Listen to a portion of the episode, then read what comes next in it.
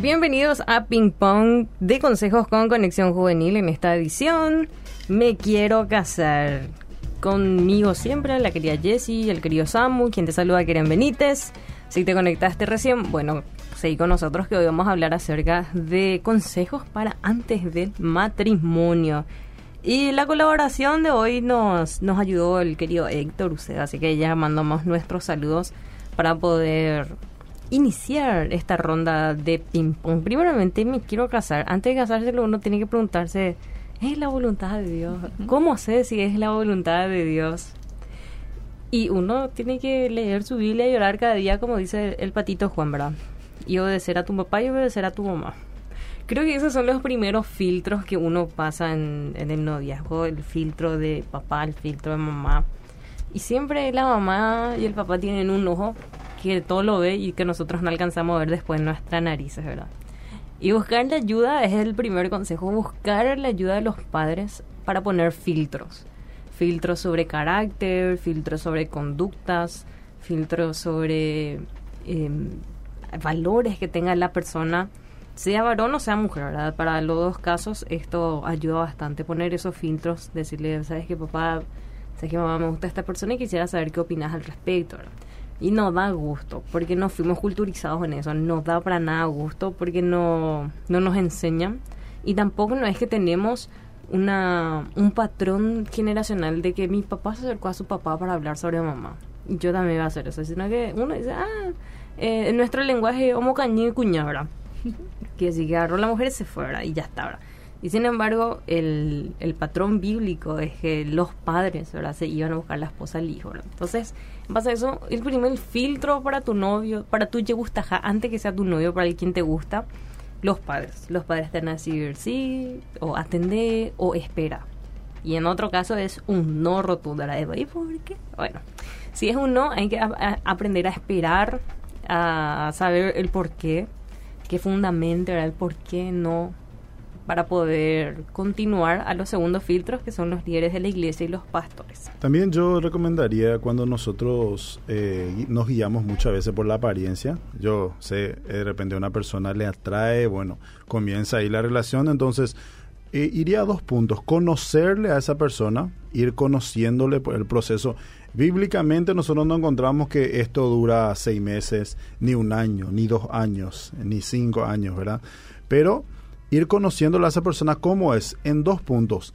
En el carácter mismo de la persona, porque nosotros sabemos que vas a compartir toda la vida con esa persona, entonces si no podemos conllevar, si no podemos entender, si qué tal se lleva la relación, a veces es una relación muy tóxica, como dicen ahora los chicos, es la frase que utilizan mucho, ¿verdad?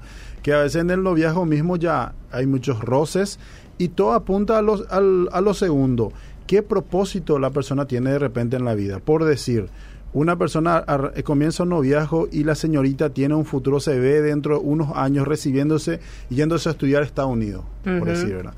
Y el joven es un joven músico que le encanta la música y dice, mira, yo quiero lanzar un tema, quiero grabar, quiero, por decir, eh, dar dos ejemplos totalmente distintos. Entonces, capaz se llevan bien el carácter, pero el propósito, la meta que cada uno tiene es totalmente diferente. Entonces, esa relación algún momento va a quebrarse. Entonces, yo iría en esos dos puntos, Keren y Jesse, iría en conocer a la persona porque para entender cómo es la otra persona, ver si se van a poder llevar bien, si van, porque una cosa es cuando vos te vas una o dos horas de visita, llegas todo bien, eh, está todo limpio, todo limpio, todo huele bien, todo, todo, ok, así sí, justamente, ¿verdad? Pero otra cosa es cuando uno conlleva, uno ya tiene que vivir con esa persona, ¿verdad?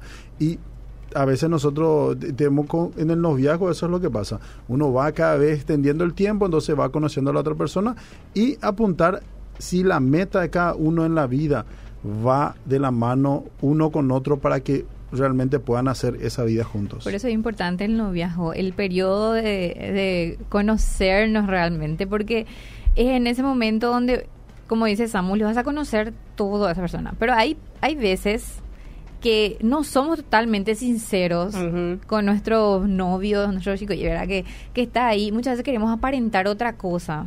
Tenemos una apariencia. sí, tenemos otra apariencia y, ay, luego la persona perfecta, luego la que está ahí al lado de nuestro. Pero después, ¿qué pasa, verdad? O sea, es importante ya desde ahí, mira, así yo soy, esto es, y tratar de también moldearnos juntos, ¿verdad? Y saber, como dice Samu, si es realmente la persona correcta con la que estoy ahí, y por sobre todo el orar, Ujú. eh, la oración. Yo creo que esa es eh, algo fundamental para cuando somos novios cristianos, ¿verdad? Como dices, vamos a ver el propósito de, uno, mi propósito, qué es lo que yo quiero. Y si esa persona va a tener la misma... Mismo la- sentir. El mismo sentir, la misma visión de lo que yo quiero eh, tener en la vida, obviamente en el camino del Señor. ¿Verdad? Totalmente. Sí, ese yo creo que sí. Que todo está en la oración y el Señor te va a ir mostrando en el camino. ¿Es o no Y es? el Espíritu Santo te va a decir red flag, ¿verdad? No, o no, green flag.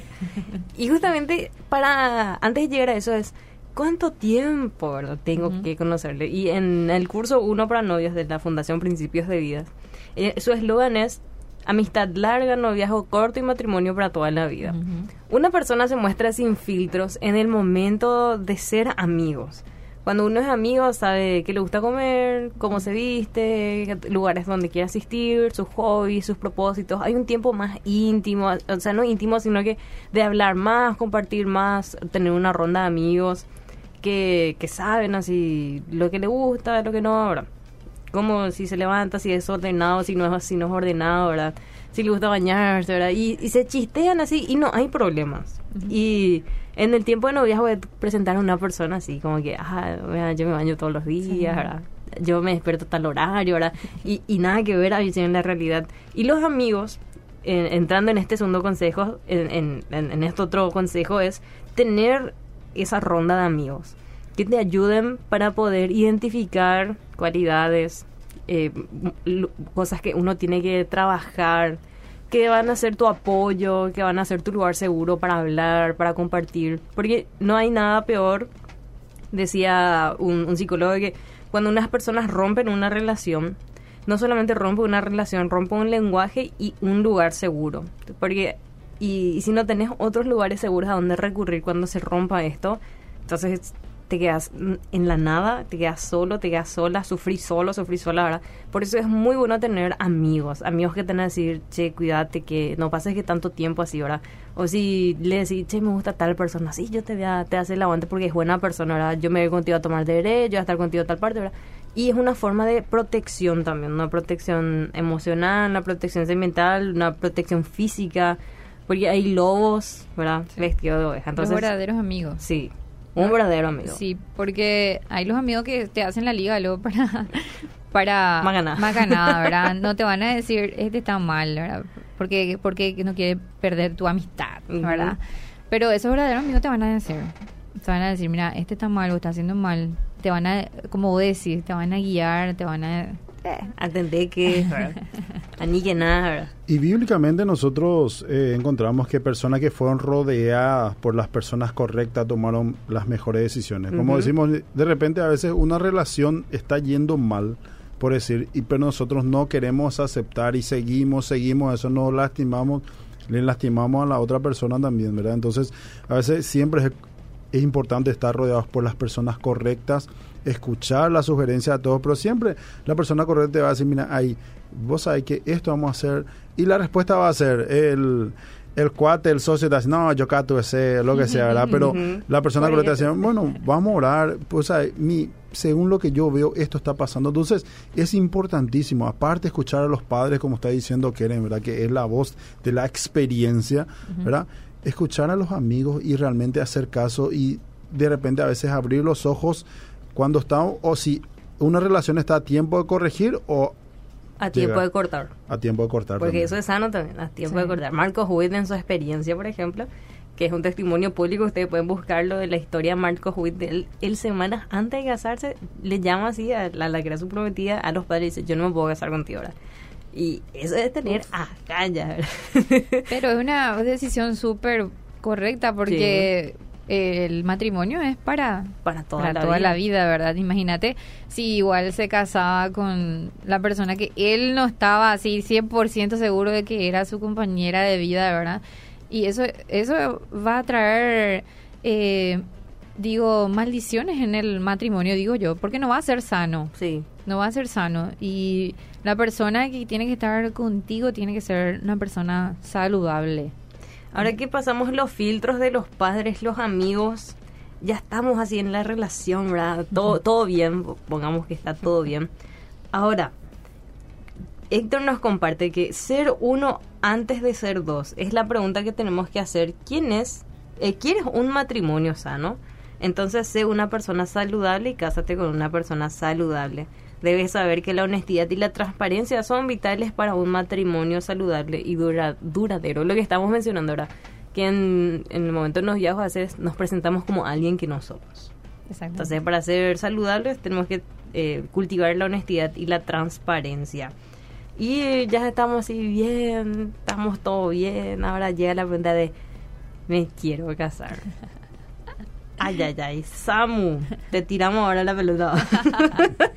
Ah, ¿Cómo fue en tu experiencia la determinación de decir, me quiero casar? Cuando yo creo que por experiencia propia lo que puedo contar, ¿verdad? Que em, cuando encontrás te das cuenta que es la persona correcta y te das cuenta que las cosas se alinean, que llega el tiempo y cuando te, te sentás a orar con esa persona, nosotros en mi caso, ¿verdad? Y nos dimos cuenta que las puertas se iban abriendo era lo que nosotros soñábamos, decíamos, mira, esto queremos hacer y las cosas iban alineándose. Hablamos con los padres, hablé con, con, sus padres, hablé con mis padres, ¿verdad? Y tuvimos la aprobación de ellos. Entonces llegó el momento porque, sinceramente, ¿verdad? Cuando vos estás con una persona, decís, mira, yo estás enamorado, vos querés, si es por vos, te tomas la decisión ahí, a lo un mes te casas, ¿verdad? Pero eso, pero eso es un proceso y a mí personalmente, yo creo que al llegar los dos años de noviazgo que nosotros tuvimos, ¿verdad? Llegó un momento que dijimos, mira, yo nos sentimos que podemos, nos entendemos, que aspiramos lo mismo que nosotros con Jesse, por ejemplo, nos encantaba el servicio en la iglesia, nos encantaba en aquel tiempo, mira, esto, yo me di cuenta principal que que muchos no toman en cuenta que yo tenía una estabilidad laboral en aquel tiempo, tenía un trabajo seguro, tenía un trabajo, no ganaba el dinero del mundo, ¿verdad? pero tenía un trabajo y yo decía, mira, yo a ella no le voy a hacer pasar penurias. Entonces eso le comuniqué porque mi suegro me dijo, bueno, ¿qué tenés para ofrecer? sí. Empezamos muy de abajo, pero yo tenía un trabajo estable, cosa que los chicos ahora dicen, ah, yo quiero tener mi novia y, ah, bueno, y van a salir a, cenar y le tienen que pedir plata a los padres, ¿verdad? Eh, no, yo necesito esto, necesito aquello, no. Y nosotros en aquel tiempo cuando nos íbamos a casar teníamos eso y se alinearon todo. Es, yo diría, estabilidad laboral, tener un trabajo seguro que vos no le hagas hacer y pasar penurias a la otra persona, tener la aprobación de los padres, y la aprobación, en primer lugar, lo digo en esta escala, pero en primer lugar la aprobación de Dios. Nosotros oramos y dijimos, Señor, si es tu voluntad que se puedan dar, se puedan abrir las puertas, y sentimos que lo fue así, y fue un proceso de unos meses hasta que llegó el día que nos casamos. Y, mira que eh, coincido mucho con eso, ¿verdad? De, dar, de tener una estabilidad eh, financiera antes, mucho más que la emoción, también tiene que ir acompañada de esa estabilidad financiera. O sea, yo te amo, pero eh, te muestro que te amo porque te doy esta estabilidad. Y recuerdo vi una imagen que decía, de amor no, se, vive. Y las mujeres tenemos que tener esa, yo digo, no sé, esos requisitos, ya ¿verdad? Para eh, con nuestro marido, futuros maridos. O sea, nosotros tenemos que tener ese estándar de que, mira, este tiene que tener una algo seguro que me tenga que ofrecer. Porque muchas veces, como decís, estamos re enamorados así, no me importa, ¿verdad? Y después te voy a preguntar. cuando haya hambre. Cuando abrí la heladera y no haya la leche, el huevo que no tiene que faltar, ¿verdad? No hay agua caliente. No hay agua, no. No hay jabón. Sí, entonces ahí empiezan los primeros conflictos en la pareja. ¿Por qué? Porque yo no pensé antes, no pensé, no decidí que tengo que tener eso estable para poder formar mi matrimonio. O sea, para mí eso, como dice Samu, tiene que... El amor tiene que ir acompañado de... Sí, de... ¿Y dónde inician esos requisitos para la pareja? Cuando uno está soltero. Exactamente. Cuando uno está soltero, dice, bueno, yo quiero ser esta persona y a mi lado quiero tener esta persona. Entonces no recibe cualquier cosa, eh, no, no, cualquier cosa, sino que eh, cualquier tipo de persona. Por ejemplo, en mi caso, yo que soy estudiante, que fui estudiante, antes de meter a la universidad, antes de terminar el colegio, yo dije, bueno, yo en mi universidad no voy a tener novio, no voy a tener pareja. No va a ser alguien de mi iglesia, no va a ser uno de, de las dos iglesias donde yo estaba sirviendo, donde estoy sirviendo todavía. Esos eran mis filtros. Tiene que ser una persona que, que fuera fuera de mi iglesia, que no fuera de mi facultad, porque si no, eh. Cosas que eh, la mentalidad iba a estar en otra lara. Yo tenía mi enfoque entonces tiene que ser una persona que tenga principios y valores según la palabra de Dios, una persona que trabaje, que labure, que tenga sueños, metas, que tenga ganas y que por sobre todas las cosas ame a Dios más que a mí, pero que también eh, pueda respetar lo que yo estoy creando en mi persona. Porque en ese tiempo yo estaba haciendo eh, videos en YouTube, yo salía a muchos lados, eh, la gente me conocía, la gente se acercaba a hablar y tipo que no haya ese celo, rivalidad, toxicidad por ese lado, a mí no me gustaba. Y entonces eso ya fue mi enfoque. Y ah, efectivamente culminé mis facultades, eh, me faltó culminar una más ahora. Sigo trabajando en las iglesias sin ningún problema con los jóvenes, adolescentes, líderes de, de, ambos lados, ¿verdad? Porque nunca hubo una cizaña así de que, ah, no, se gusta, pero esto por ahí que llevará. Bueno, quizás sí, ¿verdad? Pero no llegó hasta mí. Y todo eso, por ejemplo, me llevaba a que yo siguiera y cumpliera mi enfoque de aquel tiempo que era terminar la facultad de tener un trabajo, de seguir haciendo lo que a mí me gusta, que es eh, comunicación. Y la persona que hoy está a mi lado, que hoy es mi esposo, cumplió todo eso. Era una persona que labura, trabaja, tiene sueños, metas, le encanta lo que yo hago, me anima a seguir haciéndolo, da ideas, es un lugar seguro. Y por sobre todas las cosas, nosotros nos decimos fuera de la iglesia y hoy día sirve en ambas iglesias también conmigo. Así que ahí está, casarte con alguien que tenga una misma visión asegura que el potencial de tu propósito aumente en vez de diluirse. En ambas partes. En ambas partes, sí. O sea, Samu me aporta a mí y yo le aporto a él, ¿verdad? O sea, eh, crecer juntos. Eso es lo mejor. Yo puedo decir por experiencia, ¿verdad? Porque casi las mismas cosas no nos gusta y van a vernoslo en todos lados juntos. bueno, y esos son los parámetros realmente para que eh, puedas elegir a tu pareja ideal, ¿verdad? Que, como dice Keren, que aporte, que aumente a lo que vos tenés eh, eh, como meta, como propósito, como, como objetivo en la vida, ¿verdad? Que no venga a uno lo va a separarte del Señor. Ahí no, es. Ahí no es. ahí no. no, ahí no es. Sino que venga una persona ahí que aumente el propósito que Dios tiene para, para sus vidas. Entonces, una vez pasamos los filtros los padres, antes de ser novios, ¿verdad? Pasan los filtros los padres, los líderes, los pastores. Somos novios, ahora pasan los filtros propios de uno, ¿verdad? De, de, de mis estándares. Ahora, ya está todo ok me quiero casar. Nosotros vemos, por ejemplo, el casamiento como un evento. Y eh, particularmente yo trabajo haciendo esta clase de evento, ¿verdad? Todo lo que es casamiento, decoraciones, etcétera. Y las personas ven el casamiento o el matrimonio hasta el día de la boda. Pero después de la boda, ¿qué sucede y qué tengo que tener, eh, como dice, como colchón para después de la boda, ¿verdad? Y uno de los que yo anoto y siempre, siempre, siempre digo es tengan un ahorro programado. No, no se endeuden por un evento, sino que háganlo con una inteligencia financiera y pidan ayuda a sus amigos, a los padres, líderes, decir, vos sabés que eh, tengo, quiero casarme con Mi, mi, mi novio, y necesito esto. La palabra más difícil en este tiempo es ayúdame. Esa es la palabra más complicada de decir y pedir ayuda, ¿verdad? Entonces cuando uno eh, tiene eso, le dice, ¿sabes qué? Eh, quiero casarme. Y ahí entran los padrinos, damas honor, etcétera, ¿verdad? Dentro de la novia. Entonces ellos ayudan a cubrir eso y uno no em, se endeuda por un evento, ¿verdad? Entonces uno es inteligente, uno tiene un ahorro programado para todas las ideas que va a querer hacer y rehacer. Después eh, buscar la ayuda financiera con los amigos, con los líderes, la iglesia. Otra más es tener eh, un curso prematrimonial, que para eso están nuestros amigos de la Fundación Principios de Días, que ellos ofrecen cursos prematrimoniales y matrimoniales. Los prematrimoniales son uno curso para novios y los matrimoniales son matrimonio para toda la vida, que en ambos casos es espectacular para poder conocerse a sí mismo, conocer a la otra persona, conocer el pasado de las personas, para poder mejorar su matrimonio y a partir de su matrimonio una familia, eh, los hijos, nietos y así lo que queda de herencia. Así mismo, y yo creo que todo eso engloba, quería querer, en el tema de la planificación.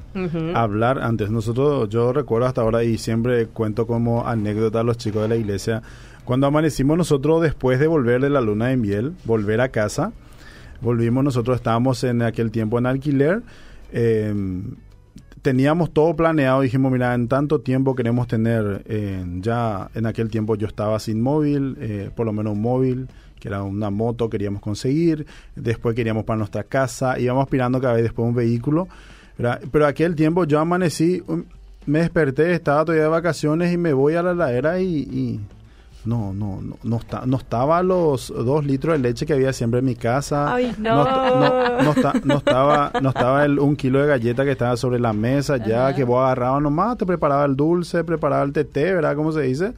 No estaban y tenía, habíamos que ir a la despensa para comprar porque nuestra ladera no se cargaba sola, ¿verdad? Entonces ahí yo me di cuenta y, y tipo...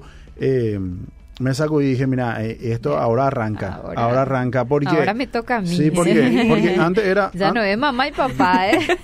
porque antes era salir a cenar entre nosotros, yo le compraba para la cena, compraba mm. para mí, todos, pero al volver a casa siempre vos tenías en casa, estaba la ladera, estaba la comida, estaba siempre preparada, de repente vos te levantabas, eh, o a veces mamá me preparaba el desayuno, o en todo caso vos te acercabas a la ladera y tenías para desayunar, sino ahí éramos nosotros dos solamente.